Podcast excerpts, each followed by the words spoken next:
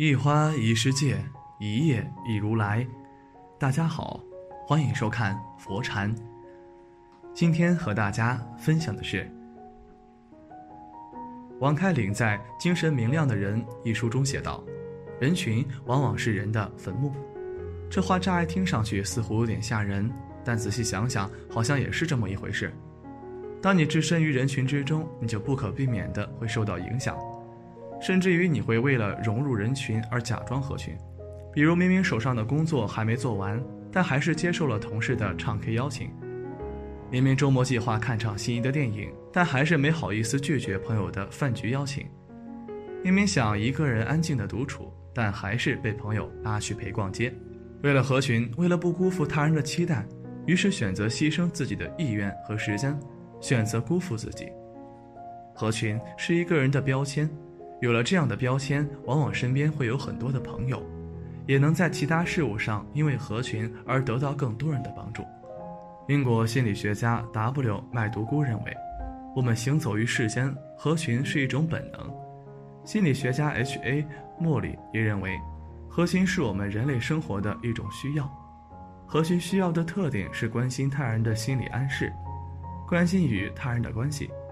人这一生都免不了与别人打交道，合群有时也不过是迫不得已的行为，比如为了讨好上司，你总是要做些违背内心的事；为了仕途更顺利，总要表现的自己合群。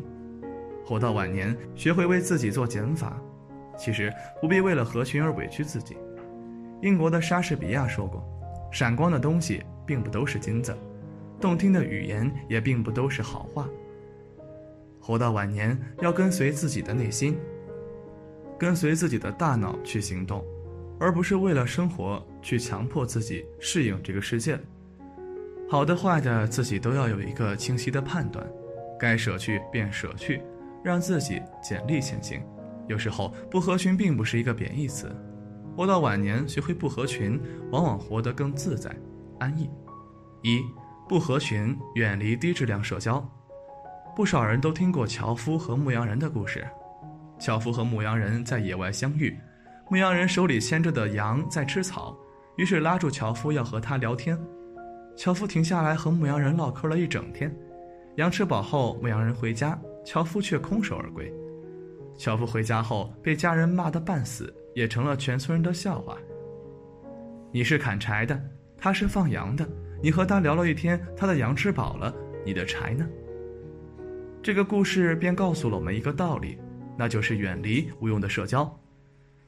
不少人害怕被贴上一张不合群的标签，担心自己因不合群错过很多机遇，以至于做出一些哭笑不得的事。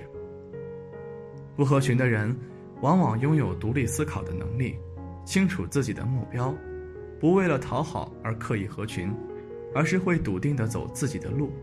在我们的身边，与人交往是一个很重要的事情，因为人总是害怕孤独，所以尽管愿见了尔虞我诈的相处，却依旧让自己保持着合群的状态。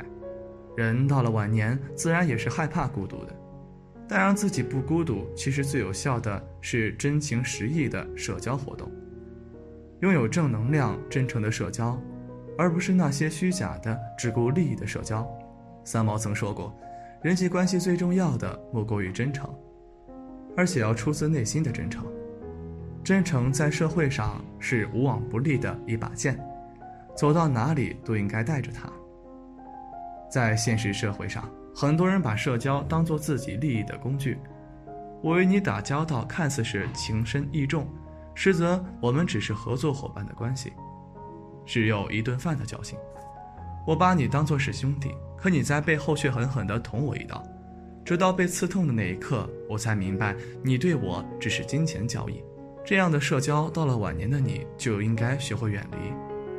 人与人讲究的是真诚，社交讲究的是积极。一些上不了台面、对社会有危害的社交，要直接拒绝，不留一点情面。丰富自己远比取悦他人要有意义的多。晚年的你，学会不合群。远离低质社交，才能提高自己的生活质量。二，不合群是一种健康。在生活中有这样的一群人，会以聚会为乐，他们会把一切聚会都装扮成正能量的模样，把吃喝玩乐当成是生活中的必备品。时间长了，玩的心境越来越重，玩的游戏越来越大，甚至一时间沉溺其中，无法自拔。面对这样的生活方式，晚年的你要有清晰的认知能力。这样的聚会应当学会拒绝。安格尔说过：“贪奢会破坏人们的心灵纯质。”因为不幸的是，你获得愈多就愈贪婪，而且确实总感到不能满足自己。贪欲永远都是越来越强烈的。经过时间的洗礼，即使你想放手也放不下。人到晚年，给自己一份清白的生活，看清这个世界的同时，更要懂得保护自己，停下来，让自己享受这个原本就美好的世界。学会不合群，远离大吃大喝，已是晚年的你。已经不适合那样的场所，你的胃也不适宜那样的吃吃喝喝。唯有学会远离聚会，不沉溺于奢靡生活，学会吃些暖胃的东西，更注重养生，晚年才过得顺心不闹腾。三，不合群是一种享受。人到晚年也要给自己留有一份清静的空间，让自己重新的认识这个世界。东晋的陶渊明。为官任职十几年，却空有一腔抱负无法实现。他看不惯官场上的黑暗狡诈，只好辞官退隐。脱离了官场的他，家境清贫，还被大火烧了房屋。可他宁愿日子寡淡，也不愿去做官。在他看来，安逸的田园生活才是他想要的世外桃源。每天写两首小诗，即便是生活苦了点，但内心却是极其快乐的。陶渊明的隐居生活便是让自己静下来，而很多人不愿意放弃的原因就在于金钱。为了生活的他可以让自己不快乐，只要日子上是享受的就足够了。但到了晚年之际，已经没有了当初的斗志，唯一剩下的便是精神上的快乐。那从这一刻开始，就学会不合群吧，让自己也好好过安逸的静生活。学会不合群，才能让自己休养生息；学会让自己的心态静下来。四，我劝你学会不合群。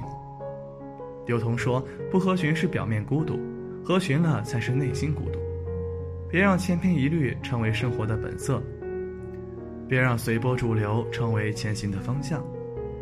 古往今来，不合群的人很多，众人皆醉我独醒的屈原。纵世间污浊，内心澄明，不为五斗米折腰的陶潜，为我们留下一片世外桃源；金庸笔下笑傲江湖的令狐冲，为我们创造了一个向往的江湖。这些令我们敬仰的人物，都有着出淤泥而不染的独处。张爱玲性格孤傲，恃才傲物，不合群的她留下了经典的文学作品。三毛潇洒不羁，浪迹天涯，不合群的他为我们。